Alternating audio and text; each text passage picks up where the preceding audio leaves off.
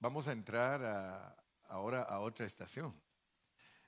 A mí me gustaría que todos nosotros conociéramos las 42 jornadas,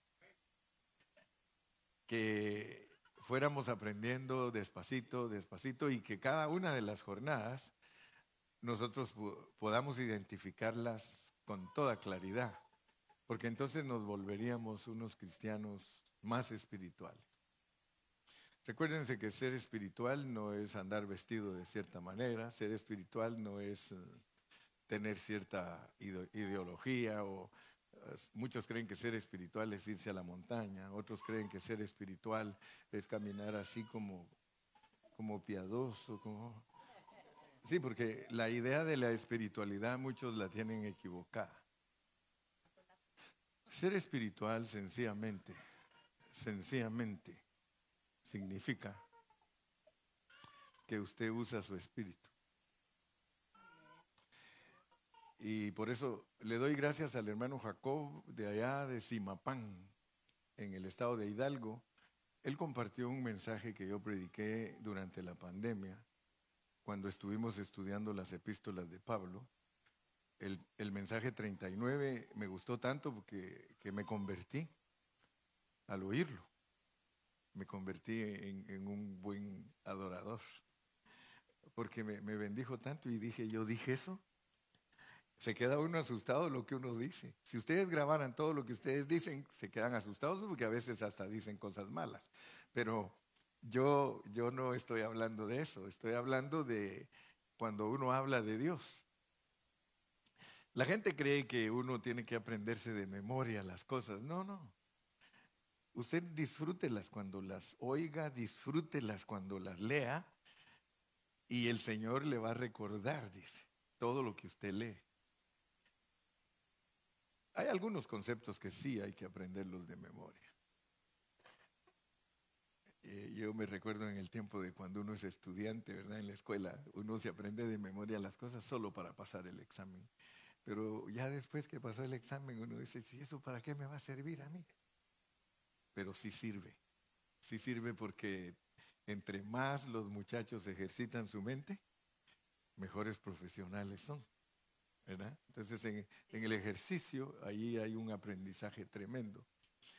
Entonces, estas jornadas las vamos a estar repitiendo y repitiendo y repitiendo, como cuando uno va a la escuela que le repiten tanto las vocales que de repente uno las empieza a juntar y repiten tanto el abecedario que de repente uno aprende a escribir frases y después oraciones y después discursos, etcétera, etcétera.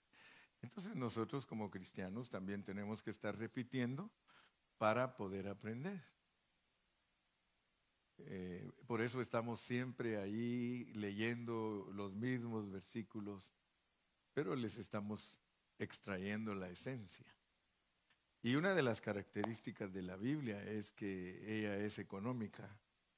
Cuando yo les digo eso, lo, explico. La Biblia es económica porque no tiene palabras de más ni de menos. O sea que ella es eh, aprovechable en todo el sentido de la palabra. La Biblia tiene una palabra ahí y usted tiene que estudiarla porque en esa palabra, como es la palabra de Dios, porque no es la palabra de nosotros, la palabra de nosotros no necesita tanto ser analizada, porque la palabra de nosotros a veces hasta espontáneamente se nos salen cosas que ni tienen sentido, pero todo lo de Dios tiene sentido. Si no, Él no nos hubiera dejado la Biblia. Y cada libro de la Biblia, aunque nosotros a veces no lo entendamos, es la palabra de Dios. A veces uno lee ahí números, deuteronomio, hasta los nombres, ¿verdad? Deuteronomio, que a muchos ni lo saben decir, ¿verdad? A veces hay nombres ahí. Eh, yo me recuerdo que hay hermanos que no lo saben pronunciar y, deben de poner atención para leerlos despacito, para aprenderlos a, a pronunciar, ¿verdad? Y aquella lo dice al revés, ya yo te, telasonicenses, dijo, no, es tesalonicense. Sí, yo sé que estás, estás ayudándome a predicar. Tesalonicenses. Nabucodonosor. algunos no lo saben ni pronunciar, pero el asunto es porque en la Biblia todo tiene significado. Todo, todo, todo tiene significado en la Biblia. Eh, nos debe de llamar la atención a nosotros las naciones, porque Dios escribió la Biblia en arameo, en hebreo y en griego, precisamente para que nosotros estudiemos. esas eran las lenguas que estaban activas por el imperio. O sea que el imperio dominaba y en ese imperio se, se hablaba hebreo y griego y los idiomas de las personas, pero es como hoy día, ¿verdad? Que Estados Unidos es un imperio, al grado de que a donde quiera que vayan ustedes y no hablan el lenguaje de ese lugar, hablan en inglés y todo el mundo les entiende. Y si no, pues le buscan, dice, hey, ¿dónde está el traductor? Y en todos los países y a donde quiera que usted vaya, hay quien traduzca el inglés. Como vos que hablas cachiquel, dijo un día mi compañero, me dijo, para vos no hay traductor, me dijo. Sí, porque yo vengo de un país donde se hablan 22 dialectos.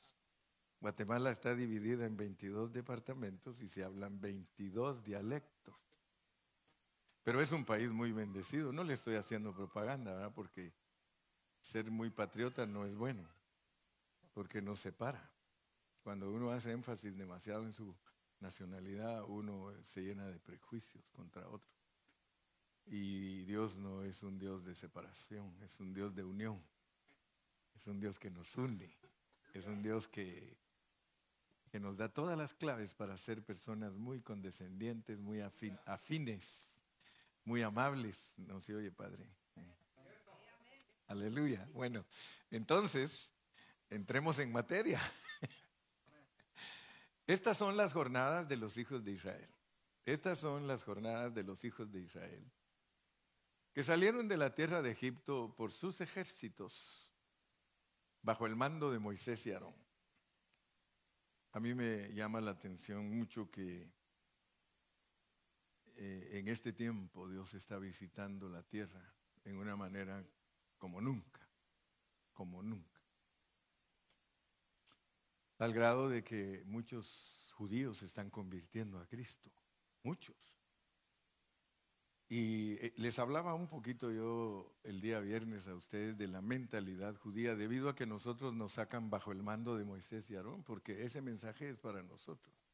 Si yo leo la Biblia pero no le encuentro nada para mí, yo estoy muy pobrecito. Pero si yo leo la Biblia y le encuentro todo lo que es para mí, yo estoy muy rico. Les decía que la mentalidad de los israelitas, la mentalidad de los judíos, porque hace diferencia decir israelita, decir hebreo, decir judío, hace diferencia. Yo quiero que ustedes lo sepan. No vayan a cortar cosas siempre con una tijera general.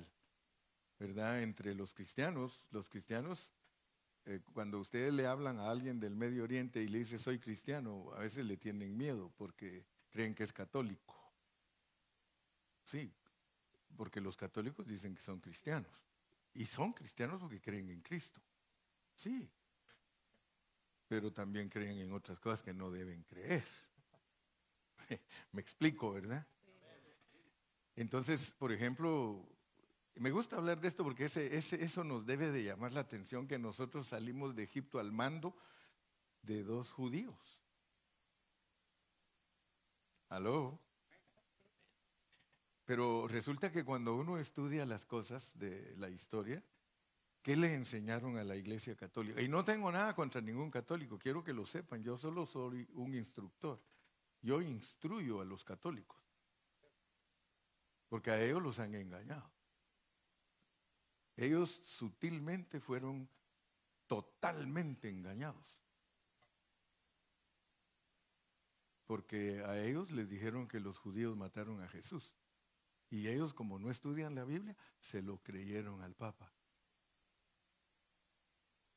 Se lo creyeron al Papa. Hoy no es tanto, la Iglesia Católica ya se ha ido reformando. No a la manera que debería reformarse, pero ha ido reformándose y a veces en forma buena, pero otra, más, más se reforma en forma mala.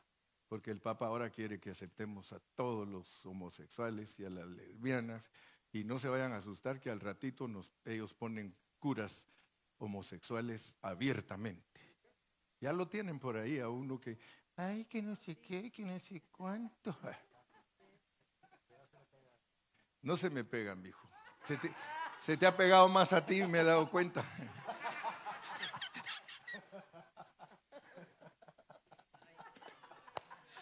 ¿Sí o no? Amén. Tengo testigos. Dale gloria.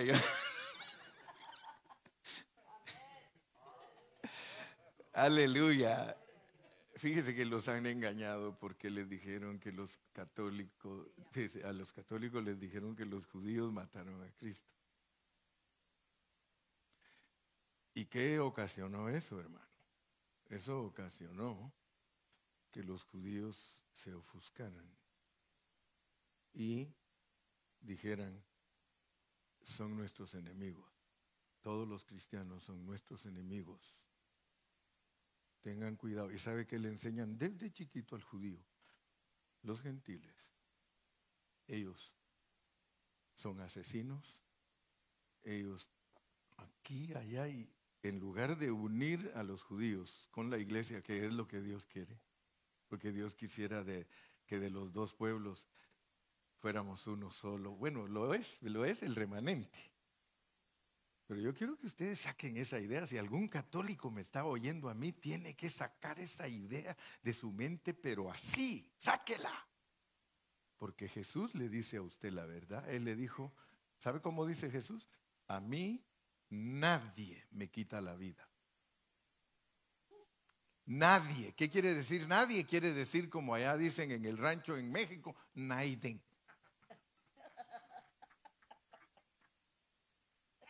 A mí, dijo el Señor, nadie me quita la vida. Yo la pongo, porque yo la puedo volver a tomar. Así que, señores católicos, Olvídense, si ustedes tienen esa enseñanza, por eso los han puesto contra el pueblo judío y el que lo ponen contra el pueblo judío jamás lo bendice Dios. Jamás. Si nos oyen hablar los árabes van a creer que estamos diciendo que hay guerra o que jamás es guerra. y como a veces me dice un hermano, usted parece árabe, me dice. Jamás. Él me mata, jamás dice guerra. No, dijo que no era árabe. Qué linda es la palabra, hermano. Qué linda, mire, dice, estas son las jornadas de los hijos de Israel. Y usted sabe que está hablando de nosotros, porque a ellos los usa, ellos son, hermano, todo israelita que tiene fe en Jesucristo es nuestro hermano. Y el que no tiene fe en Jesucristo, hermano, es nuestro primo pero de todas maneras los tenemos que amar porque el que bendiga a Israel, Dios lo bendecirá. Fíjense que en el final se va a determinar nuestra posición. ¿Qué posición tenemos ante Israel? Eso va a determinar si Dios tiene misericordia de nosotros.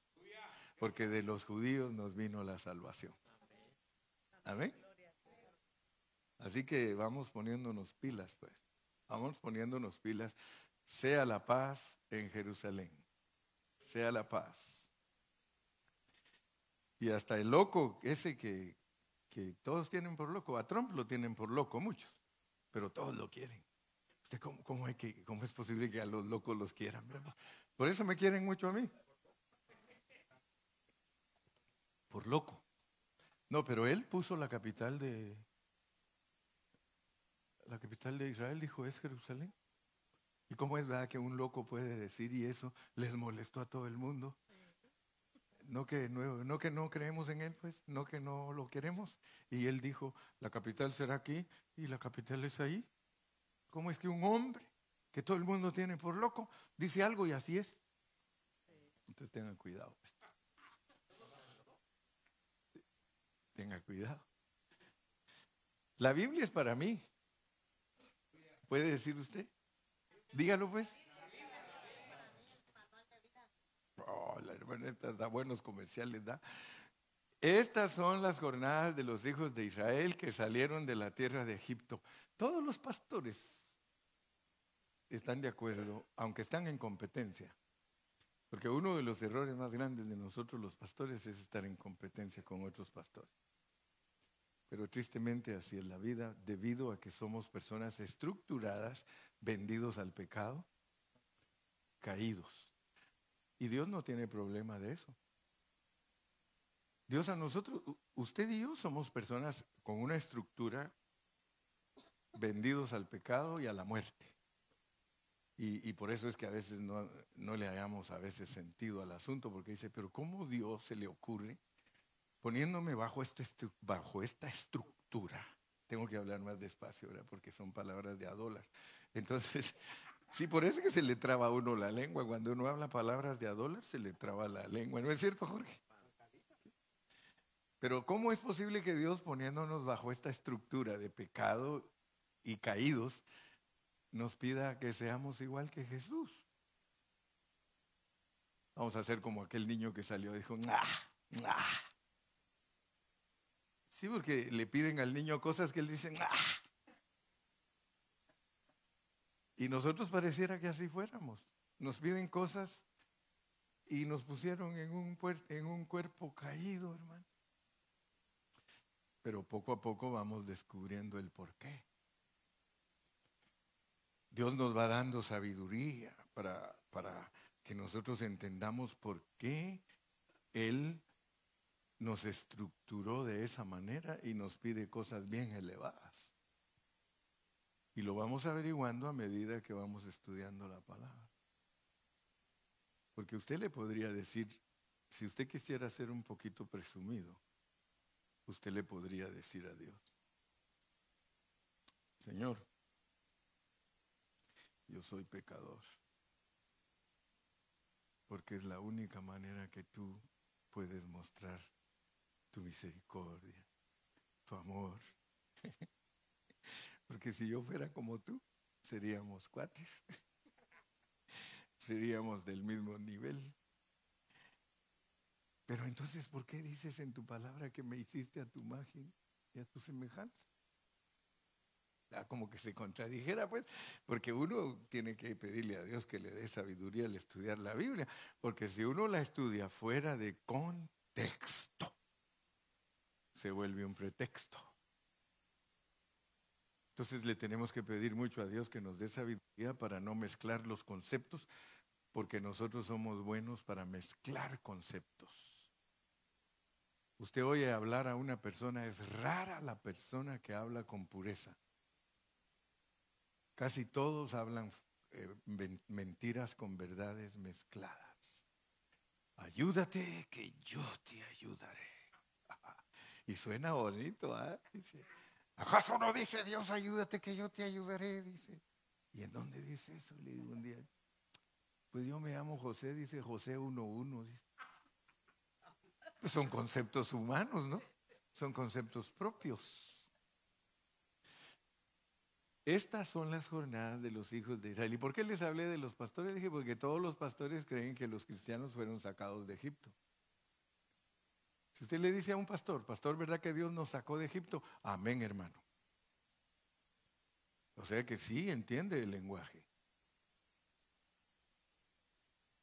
Pero a veces nosotros no entendemos todo el lenguaje. Por ejemplo, a mí me habla un abogado en inglés, hay cosas que le voy a decir, ¿me las podrías decir en cristiano? Sí, porque puede ser que dos o tres términos yo los entienda, ¿verdad? Pero ya cuando él se pone a hablar, como él es una persona que está bien ejercitada en las leyes, yo, se los digo porque yo tenía un primo que era abogado y, cuando hablaba conmigo le decía, vos, pero baja la dosis, pues, hombre, le digo, porque estás tan tan profesional hablando conmigo si yo apenas vengo de recoger papas. Tenés que bajar la dosis del lenguaje. Y a veces nosotros los pastores competimos, competimos, pero es por esa misma naturaleza caída que hay en nosotros. Porque todos nosotros los pastores deberíamos de ser humildes y oír a otro para ver qué nos puede dar para ensancharnos, para ir creciendo juntos y edificar juntos. Eso es tener una actitud correcta. Estas son las jornadas de la iglesia, porque usted es hijo de Dios, es hijo de Israel. Israel es Cristo. Israel es Cristo. Israel quiere decir príncipe. Por eso le cambiaron el nombre a Jacob y le pusieron Israel, porque Jacob quiere decir engañador. Cuando Dios nos habla a nosotros y nos dice, hijos de Jacob, ¿qué nos está diciendo? Sí, tramposos, mentirosos, engañadores. Pero cuando nos dice, ahora pues hijos de Israel, gente transformada, gente cambiada, entonces, ¿cómo, les gusta que los trate yo? por favor, como hijos de Israel. Sí, porque si ustedes ya saben el significado, yo les digo hijos de Jacob. órale, hermano Carrillo, órale. No, yo hay un tío de mi esposa que a todos nos dice hijos de Caín. ese, está más duro, porque Caín dice la Biblia que es hijo del diablo. No, él es un médico y a todos dice hijos de Caín. Así nos hace. Ustedes no saben que el Papa a todos así les dice hijos de Caín, hijos de Caín. ¿Sí? Hijos del diablo. Saludo. No, saludo, te dije, estoy diciendo que la cruz, la cruz es un saludo para muchos. Estas son las jornadas de los hijos de Israel que salieron de la tierra de Egipto. Mi pregunta es en esta mañana con ustedes, ¿cuántos de aquí con certeza ya salieron de Egipto? ¿Uno? ¿Aquel por fe? Sí, ya vio que aquel dijo amén y dice, yo por fe, dice. O sea que no ha salido.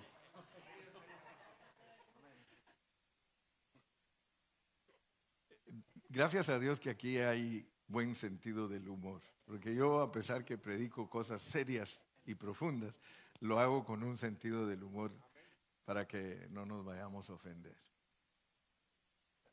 Pero, pero el mensaje del viernes se trataba de en cuántos de nosotros es realidad el haber salido de Ramesés. Porque ya descubrimos lo que es Ramesés. Ramesés es complejo. Ramesés es esclavitud. Estar en Egipto es estar esclavos, hermano. Y por eso he insistido y les he dicho que si no tenemos conciencia de dónde nos quiere sacar el Señor, no tendremos conciencia en dónde estamos. Pero nosotros venimos a tener conciencia de nuestro estado hasta que nosotros sabemos lo que es Egipto. Y eso es tremendo porque el Señor quiere que esa salida de Egipto sea real en nosotros. Real. Que no sea doctrina. Que no sea enseñanza sino que sea vida en nosotros.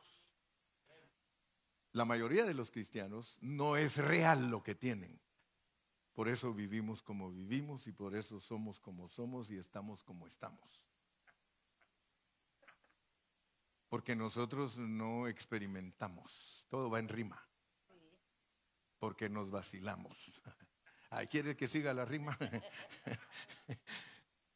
Nosotros tenemos un problema, pero es por eso mismo, porque hay una ley en nosotros.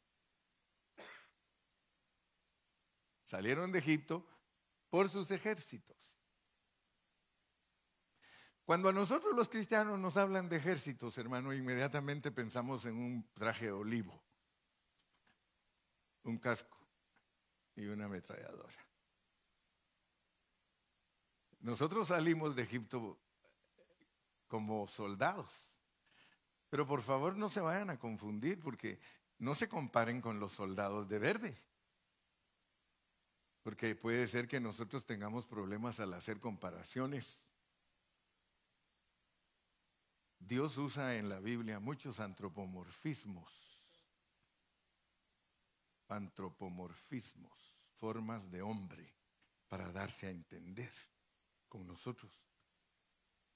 Entonces, Pablo nos corrobora. Toda esta escritura, Pablo la habla en sus epístolas. Es un lenguaje que Dios le dio a él para que él nos explique a nosotros todos los conceptos del Antiguo Testamento. Él dice, ustedes son soldados. El que milita, dice él, hágalo como buen soldado. Luego dice, pelea la buena batalla. Pero, ay, qué rico está esto, ¿verdad que está sabroso? Porque nosotros estamos saliendo de Egipto, dijo aquel, por fe. Sí, sí, por fe, mi hijo, por fe, está bien, está bien, estás bien inspirado. Pero, pero si no sabemos, hermano, cómo se hace esto, porque nosotros podemos pensar que somos soldados, que tenemos que batallar, que tenemos que pelear, pero nos podemos confundir porque la filosofía de Dios, la didache de Dios, didaje, didache, didáctica de Dios, hay que entenderla. Él tiene una manera didáctica de dirigirnos que yo me atrevo a decir, hermano, 99% de los cristianos no la tienen. Porque los siervos de Dios son descuidados y no les enseñan bien. Las jornadas, salir de Egipto por sus ejércitos. Fíjese que allá por los años 1980 estuvo de moda en todas las iglesias pentecostales de pelear la guerra espiritual. Escribieron libros, yo no sé cuántos se recuerdan de Rebecca Brown. Lo leyó mi hermana Judith. Fíjese pues, cuando uno no sabe lo que es la guerra de Dios, uno vende libros y se hace millonario vendiendo libros y vacilándose a la gente. Quiero que usted sepa, yo nunca creí en Rebeca Brown, nunca. Y les voy a decir por qué, porque yo, yo uso la Biblia para todos los conceptos que yo le enseño a usted. A mí me gusta hacerlo bíblico, que usted sea un cristiano bíblico, porque de eso casi ni hay. Hay cristianos emocionados, hay cristianos brincadores y brincones, hasta brincolines. Estas son las jornadas de los hijos de Israel que salieron de la tierra de Egipto por sus ejércitos. O sea que a nosotros nos sacaron y, no he podido avanzar. Humanamente hablando casi no he avanzado, pero espiritualmente he avanzado mucho. ¿Verdad que sí? El que aprecia la palabra. Leamos segunda de Crónicas, capítulo 20 y versículo 15.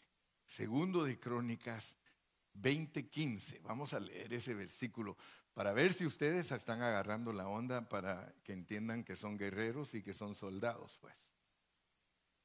Vamos a ver cómo es la filosofía de Dios para pelear nosotros nuestra guerra. Y dijo, y ya saben que él siempre, fíjate, fíjate, fíjate, porque él siempre va a decir, oíd Judá, todo y vosotros, moradores de Jerusalén, usted sabe que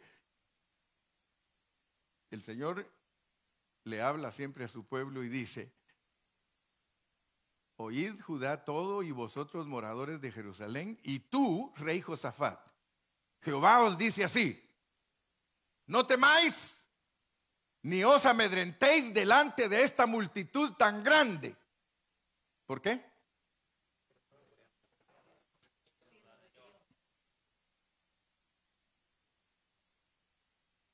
Usted sabe que la mayoría de cristianos no sabe que la guerra no es de ellos y ellos la quieren pelear. ¿Cuántos de ustedes saben que la guerra de Dios no la pelea uno? Tú puedes pelear, dice la Biblia, cantando.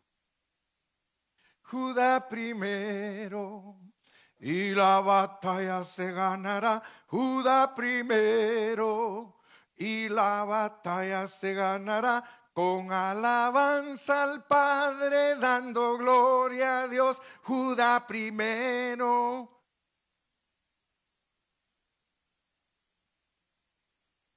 ¿Tú sabes que al diablo se le vence cantando? Ah, entonces, ¿qué clase de batalla, hermano? Métanlo preso.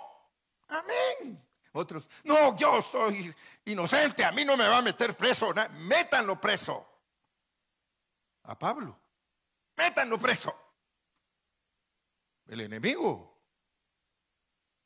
El enemigo no, no van a creer ustedes que le celebraba a Pablo sus paris. Lo enojaba. Métanlo preso. Y aquel que, presito, ¿y qué hacía? Yo no sé si ya habían inventado el canto alabaré, pero ese es el más famoso entre los cristianos. Alabaré, alabaré, alabaré, alabaré, alabaré a mi Señor. Cada vez que usted dice Señor, está usando su espíritu.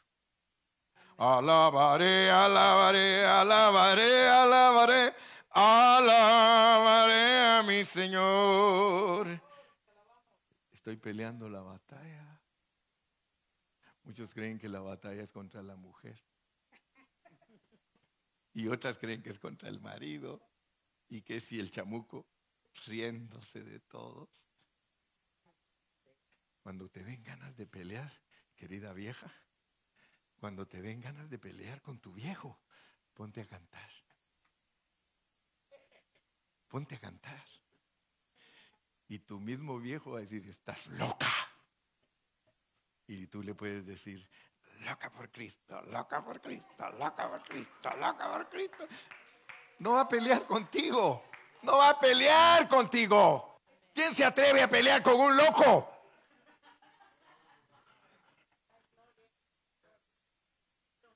¿Verdad que no? Al Tony le da risa que dice, híjole, cuántas veces verá Karina que he estado loco y vos, y vos siguiéndome la corriente. Porque qué tremendo, hermano, que a todos nos gusta seguirle la corriente al, que empieza a pelear. Ahí vamos nosotros atrás de él. Dime qué te diré. Ya, ya no, no, no, no estoy enojado con él. Sí, pero es que me dijiste y que no sé cuánto. Pero ya cálmate, pues. No, pero es que mira lo que dijiste. Pero ya te dije que me perdones. No, pero repítelo.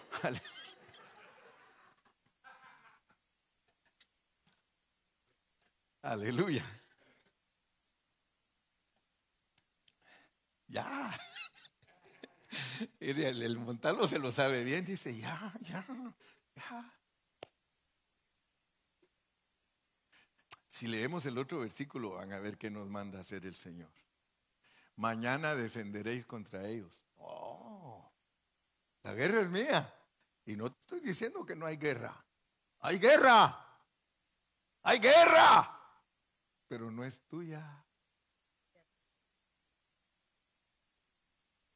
¿Cómo es posible que Dios, sus conceptos sean totalmente diferentes a los de nosotros? Mis caminos no son vuestros caminos, ni mis pensamientos son vuestros pensamientos. Ah, hermano, usted oye cristiano. ¿A dónde vas, hermano? Tenemos vigilia porque vamos a guerrear contra el diablo. Y usted va a la vigilia con ellos. Mire, hay, buenos, hay, hay buenas vigilias, quiero que sepan, si nosotros tenemos buen conocimiento, tenemos, podemos tener buenas vigilias. Pero las vigilias de los cristianos de hoy, vaya y va a ver que no tienen sabiduría. Es que no es lo mismo, hermano, decir que yo soy cristiano, hacerlo. Hacer un cristiano real que usa bien la palabra Wow, hermano, que usa bien la palabra. Porque para pelear hay que usar la armadura. Pero comenzando que la armadura no es para un hermano. ¿Por qué David la rechazó? Ah, ja, ja, ja, ja. ¿Le quisieron poner la va? Le pusieron la armadura a David y David iba no, hombre, dijo, así me va a matar ese gigante. ¿Qué armadura ni qué nada?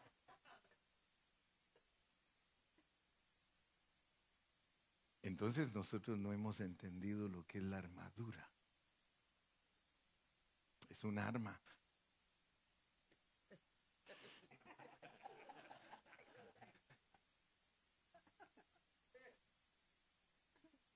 Fíjense que uno cree que la armadura es para un individuo, queda muy grande. Por eso es lo que David nos enseña. Atención, guerreros, no se vayan a poner la armadura porque está muy grande. Entonces, ¿quién se tiene que poner la armadura? El cuerpo de Cristo. A ella sí le queda. A ella, Porque el cuerpo es ella. La iglesia. Quiere decir que cuando hablamos de pelea, tenemos que estar bien unidos todos. Porque nos vamos, ah, eso es diferente, nos vamos a poder a poner la armadura. Porque vamos a pelear contra Fíjese que a mí me llama la atención tanto porque Efesios 6:12. Otro día les predico de eso. Ya lo he predicado porque ya prediqué Efesios. Pero Efesios 6:12 dice que nuestra lucha no es contra carne ni sangre. Y ahí les va. Potestades, plural. Huestes. Principados. Gobernadores ¿Cómo te vas a enfrentar tú a eso? ¿Cómo? Si todos son ejércitos. Ah, pero tú ahí estás. Contra mil, dos mil, tres mil. Pobrecito.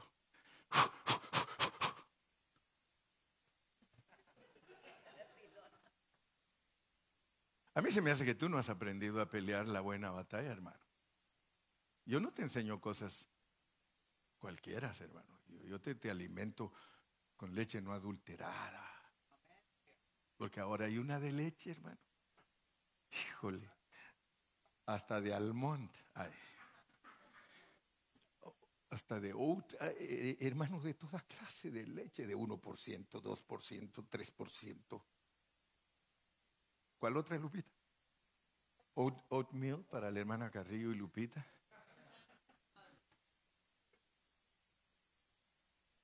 Si nosotros no sabemos lo que estamos haciendo, nos vamos a morir en ignorancia. Y la Biblia dice, mi pueblo pierde las batallas porque le falta conocimiento. Mírame como quieras, pero mírame bien. Así le dijo aquella muchacha. Sí, la muchacha estaba sentada y el muchacho le dijo, qué guapa eres. Y fue a enamorarla y le dijo, mírame bien. Sí, es que me impresionas, qué linda eres. Mírame bien. Y cuando ya terminó de hablar, le dijo, ok, ¿me aceptas? Sí. Salió el Montoya y caminaba así. Mírame. ¡Ay! ¿Que, no hay devolución. A otro le pasó, ya se los he contado. Ese joven un día llegó a la reunión y él venía con un pensamiento, Señor, la hermana que esté hincada en el altar, con esa me caso. En cuanto yo entre a la reunión, la hermana que esté en el altar, esa es mi esposa. Imagínense. Venía con una fe. Y se dejó venir, hermano. Y cuando entraban, había una mujer en el altar con un pelo bellísimo. Bellísimo, hermano. Llegó él. Se hincó a la pardea. Señor, tú me dijiste a mí que con la hermana que estaba en el altar yo me tengo que casar. Y lo volvió a ver ella y él abrió los ojos y era una hermana de 72 años.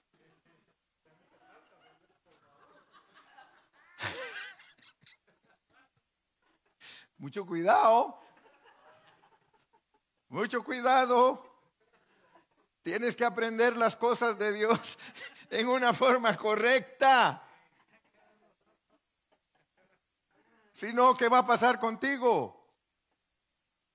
Ustedes me han oído hablar y de estos labios han salido cosas y expresiones tales como esta. Sí. Se me olvidó. Eso es lo especial mío también, que ahora ya no son lagos, son mares. Porque hablan de las lagunas mentales, dice, ya conmigo ya no, hermano, ya no son ni ríos ni lagos, son puros mares. A veces a mi esposa le pasa lo mismo. Dice, no sé ni qué te iba a decir. No te preocupes que yo tampoco sé qué me vas a decir. Que tengamos cuidado. Al ratito viene, no se preocupen que el cassette se borra a veces, pero otra vez vuelve. Tengamos cuidado. ¿Qué hacemos? ¿Cómo enseñamos? ¿Verdad? Porque si no tenemos cuidado, podemos resultar haciendo cosas. Sí, aquí está lo que les iba a decir, ya vino, ya vino. Que nosotros nunca digas que eres un conquistador. Por favor, hay cosas que las vas a, ir, tener que ir sacando de tu lenguaje. Sí. Nunca digas que vas a conquistar. Nosotros no hemos sido llamados a conquistar. Si alguien usa esa palabra todavía no ha entendido. Ya entendiste que la guerra no es tuya. Entonces puedes entender que no hay que conquistar. Porque nosotros tenemos un conquistador. Y Él ya lo conquistó todo. Tú solo apropiate. Eso es distinto. Es distinto que tú conquistes a que tú te apropies. Todas las riquezas de Cristo son tuyas. Todo lo que Él ha logrado es tuyo.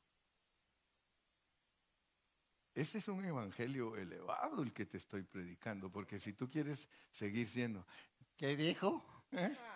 ¿Qué dijo pastor? ¿Me lo podrías repetir? Jamás entenderás. Allá en Guatemala, donde yo nací, a los que son así les dicen lelos. Dice, ¿ya viste? Es lelo. ¿Qué me dijiste? ¿Qué dijo? ¿Qué dijo, pastor? No, hombre, léelo, sordo, terco, necio. Apropiate. Hay uno que logró todo por ti y para ti. Y Él te dice, eres coheredero. Entonces, ¿cómo, se, ¿cómo venció Jesús al diablo? Porque ese es el asunto, que nosotros salimos de Egipto bajo la dirección de Moisés y Aarón. Pero tristemente muchos no se dejan dirigir. Para hacer un ejército efectivo hay que dejarse dirigir. Imagínese usted a Chiricuto. Ya, les conté quién era Chiricuto. Era el soldado que mientras todos iban marchando a un ritmo, él siempre iba al revés. Siempre iba al revés. Ese soldado cuando le den órdenes, ¿qué va a hacer? Le van a decir que dispare al sur y dispara al norte. porque no sabe cómo se hacen las cosas. ¿Cómo venció Jesús al diablo? Esa es la verdadera enseñanza. ¿Usted cree que Jesús era pentecostal, hermano? En el nombre de Jesús, te digo que es fuera, te digo que fuera. Ay, pobre Cristo, hermano, pobrecito Cristo. Ese pobrecito Cristo, hermano, Dice que cuando él llegaba a un lugar, ¿qué decían los demonios? ¡Ay! Ya vinieron a atormentarnos. Y no hacía nada. Y nosotros nos enseñan los pastores, es que eres guerrero, es que eres así. Y todos se lo creen, hermano, porque no estudian la palabra. Y peor si no tienen pastores que les enseñen. Son unos payasos. Y todos contentos como una bolita en la nariz. Roja. Deberíamos tener una bolita roja, pero de vergüenza. De que no hacemos bien las cosas. ¿Cómo se vence al diablo? Ya te dije cantando. Hermano, ojalá que Dios abra, abra tu espíritu y que atesores la pureza de la palabra. Yo hace años lo aprendí, pero yo perdí 25 años siendo payaso. 25 y era feliz. Eso es lo peor, hermano. Lo peor que nos puede pasar es ser payasos felices. Y todos me seguían, ¿sí? Tienes razón. Todos los payasitos. ¿Dónde va el payasón? Con los payasitos. Ah, ya viste. Oh Señor Jesús. Oh Señor Jesús. Oh Señor Jesús. Usa tu espíritu, hermano. Oh Señor Jesús. Dígale, I love you, Jesus. I love you, Jesus, because you are my model, you are my pattern. Lord, you are my, you are my Lord. Obedezcámosle a Cristo y no nos vamos a perder en conceptos, aunque tengamos el payaso más grande del circo. No nos vamos a perder si le hacemos caso a Cristo.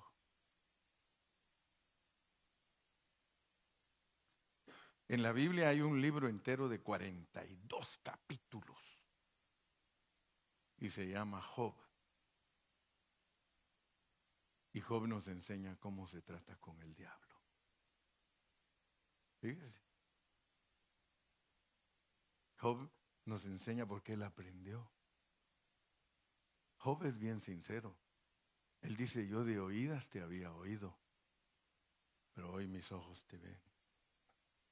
¿Cuántos de ustedes quizás están en esta mañana ah, o en esta tarde o que ya están y, están siendo como Job que van a decir, híjole, de oídas, entonces yo había oído, pero ahora mis ojos ven la realidad. Job no podía ver la realidad. Y quiero que ustedes sepan, todos los cristianos somos Job.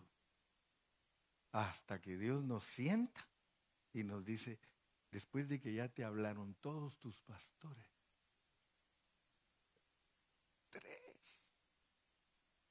Ahora siéntate, quiero hablar contigo. ¿Qué le dijeron sus amigos a Job? Es que mira, oh, que no sé qué, que no sé cuánto, que aquí, que allá, que rapatán, tarantuntú, bla, bla, bla. Se iba ese y entraba el otro. Es que Job no es como dice él. Job es esto y esto y esto y esto y esto y esto y esto y esto y esto. Y Job se quedaba. Ahí nos vemos, Job. Next. Dime si no es, no es, no es, no eso hacen los pastores. Un pastor te dice una cosa, otro pastor te dice otra cosa. Y como tú no eres leal, tú los escuchas a todos menos al tuyo.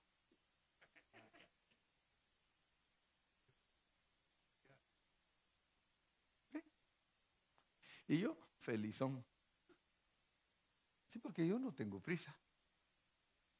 Hermano querido, se fue fulano, que le vaya bien, hermano. Estamos esperando a otro que sí quiera. Y de repente aparece otro. Hermano Carrillo, fíjese que yo sí tengo hambre de la palabra. Siéntese pues. Vamos a ver cuánto aguanta aquí. Así les digo yo a todos. Usted sabe que muchos están sorprendidos de mí y me dicen, nosotros no sabemos por qué tú no tienes una mega iglesia porque no soy megapastor, le digo. No la necesito. Yo necesito una manada pequeña que quiera oír la voz de Dios. Pequeña. Hace poquito me preguntó uno, ¿y qué van a hacer ahora que ya se les llenó ahí si vos decís que no querés una mega? No te preocupes que Dios está preparando siervos ahí y se van a tener que hacer cargo de algunas familias que están ahí y llevárselas al otro extremo de Ontario y vamos a abrir otra obra. Así fue como abrimos Fontana, San Bernardino, Colton. Yo los mandaba con un grupo de hermanos. Se peleaban entre ellos y venían de regreso.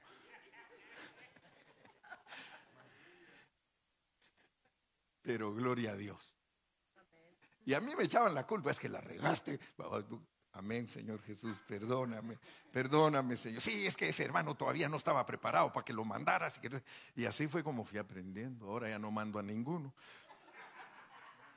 No, todavía hace dos semanas así le contesté al hermano, espérate que si, si la ciudad no nos compra ese lugar, porque la ciudad quiere comprar este lugar, le digo, si no nos lo compra, nosotros vamos a irnos a otro lugar. No, no nos podemos ir. Pero si nos lo compran, nosotros nos vamos a ir a otro lugar donde quepa la, la, cantidad de gente que tenemos o un poquito más para que Dios siga llamando pastores a través de nosotros. Porque aquí hay hombres que ya están preparados para ir a pastorear y no los podemos detener. Porque si los detenemos, si los detenemos, si los detenemos, van a pelear conmigo. Sí, se pelean conmigo y se van y eché a perder ese material cuando lo podía haber aprovechado. Entonces solo miren pues cómo piensa el hermano Carrillo, porque nuestra lucha, regresemos a números. ¿Cuántos me aguantan unos minutitos más? Porque mi esposa me dijo últimamente estás predicando muy largo. No, si todos, la, hermana Carrillo la tienen comprada ustedes. O Dair, creo que. Dair, ¿eh? ¿cuántos minutos me quedan? Porque sí, en realidad, ya está. Bueno, entonces lo dejamos ahí, porque no, en realidad lo dejamos ahí porque no me gusta abusar. No, de verdad, yo sé que todos, es que para que queden con ganas, ¿verdad? Entonces hay que ser prudentes y, eh, entonces sí, solo, solo concluyo, solo concluyo, solo concluyo. Media hora de conclusión. No, no, no, no, no, solo concluyo. Solo concluyo y apelo a el amor de ustedes y a la sabiduría que Dios les ha dado. Órenle a Dios, porque el pensamiento que les he transmitido no es cualquier cosa. Órenle a Dios y no se vayan a poner a pelear con los que hacen todo lo contrario que usted. Recuérdese que en la familia de Dios lo que más hay son niños. Como los mexicanos, lo que más tenemos y nos abundan son los niños. Así es la iglesia, hermano. La mayoría son niños. No vayas a ir a tratar de que ese niño que está contento con su carrito y su juguete, te entienda a ti, mi hermano.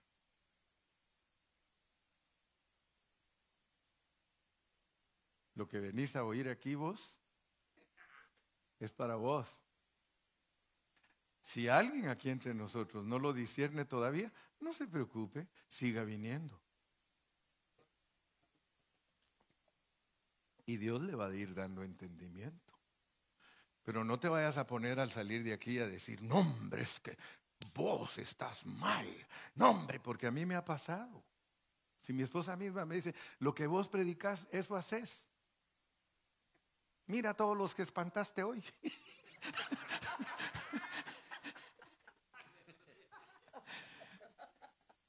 y, digo, con tal que no me mires como espantapájaros, le digo, Mejor mírame como luz, le digo, porque a la luz la siguen los mosquitos.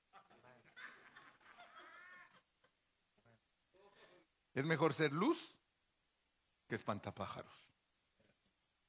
Si los pastores somos luz, nos siguen los moscos.